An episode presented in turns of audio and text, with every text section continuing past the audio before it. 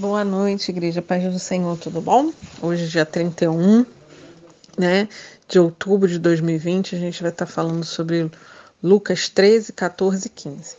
Então, Lucas 13, é, nesse texto, muitas pessoas acham e acreditam né, que o ponto principal é a razão de toda a tragédia aqui é o pecado.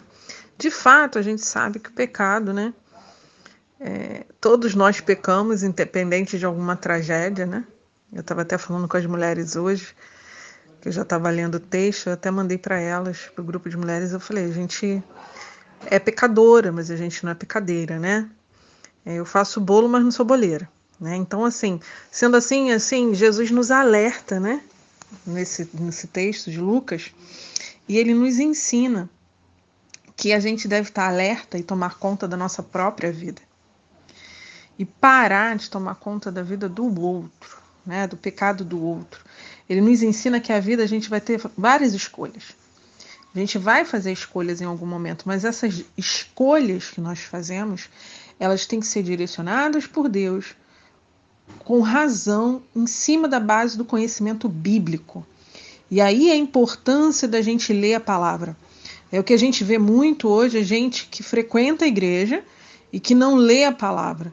E aí não dá a voz, né, para o Espírito Santo. Porque, gente, ir para o reino de Deus, viver para as escolhas que nos levam ao reino de Deus, as parábolas desse texto, do capítulo de Lucas 13, fala: a porta é estreita. Né? Então, assim, a gente tem aqui do versículo 1 ao 5 falando dessa tragédia em relação ao pecado. Do versículo 6 a 9, ele está falando da parábola da figueira e dos figos. Né? Se não está dando fruto, corta né? E que a gente precisa dar fruto para o reino. Aí do capítulo, do versículo 10 ao 17, está falando da cura da mulher encurvada. Leiam, que é muito legal. Depois do 28, 18 a 21, ele fala do reino de Deus, né? E a porta estreita, a porta lá, né? larga, estreita. Do 31 a 35 é o lamento de Jesus sobre Jerusalém. Já em Lucas 14, ele está trazendo aqui no texto, o objetivo é o valor da humildade. Né? Então, assim, Jesus, o Senhor, ele cura um homem inchado. E aí, o que, que ele ensina nessa cura, né? No sábado. Ele, ele cura no sábado. Ele ensina que a honra deve ser algo natural, ou seja, devemos viver de, devemos viver de algo natural. Né? Viver de maneira excelente e continuamente dar o nosso melhor. Em visto que disso, a gente é honrado pelos nossos frutos, do colhendo, a colheita do nosso fruto. Né? Então, assim, ter uma vida cristã, cristã é, não corrupta, nem cheia de pecado, né? para a gente ser um verdadeiro servo de Jesus Cristo. Porque certamente, no final, com certeza, valerá a pena e vale muito a pena. Então, no, no versículo de 1 ao 6 do Lucas 14, Jesus cura no sábado. Do 7 ao 11 é a importância da humildade nesse capítulo de Lucas, né? Do 12 ao 15, quem devemos convidar para um banquete? Né? Muito importante também, muito interessante esse texto. Do 16 ao 24 é a parábola da grande festa. E do 25 ao 35, o preço de seguir Jesus. Né?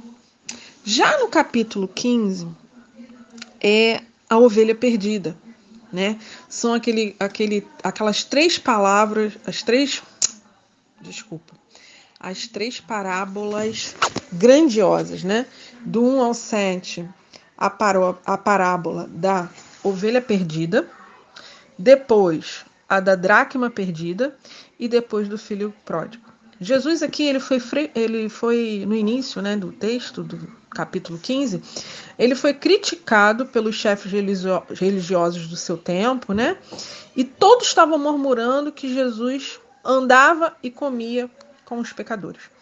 Mas fazendo uma aplicação dessas três parábolas, né, para a gente entender para os nossos dias de hoje, Jesus estava dizendo aqui, né, nos originais, se a gente for pensar, né, é, vamos pensar no cenário destas parábolas, né?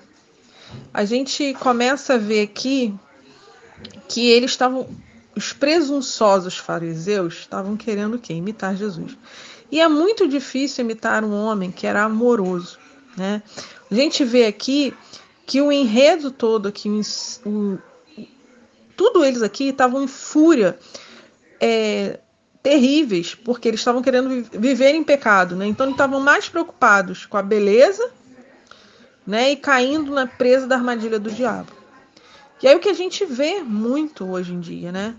E consequentemente essas rebeldias, nossas atitudes que nos separam de Jesus. Né? Mas aqueles que buscam Jesus, consequentemente, né, têm uma vida grandiosa. E a gente vê aqui que Jesus, nesses momentos aqui dessas parábolas, ele estava ensinando o amor do Senhor pelos perdidos. Bonil pregou, presbítero Bonil pregou domingo passado sobre amor, né? Se a gente deve fazer as coisas com amor. Mas eu fiquei pensando que o amor que nós temos que ter é por vidas, é por gentios. E será que a gente tem demonstrado esse amor eloquentemente pelo ser humano? Pela magnitude das pessoas de serem quem são? É, e esse amor que a gente tem demonstrado tem, tem, que ser, tem que ser aos necessitados com a graça de Deus. Será que a gente tem demonstrado esse amor através das nossas atitudes? Tardio ao falar, tardio será, nosso posicionamento. Será que a gente tem vivido é, ouvindo quem fala e, e vivendo o evangelho preocupado com a roupa que o outro está vestindo, com a vida que o outro está levando, o pecado que o outro está cometendo, e a gente não tem demonstrado graça, amor, compaixão por aquela vida?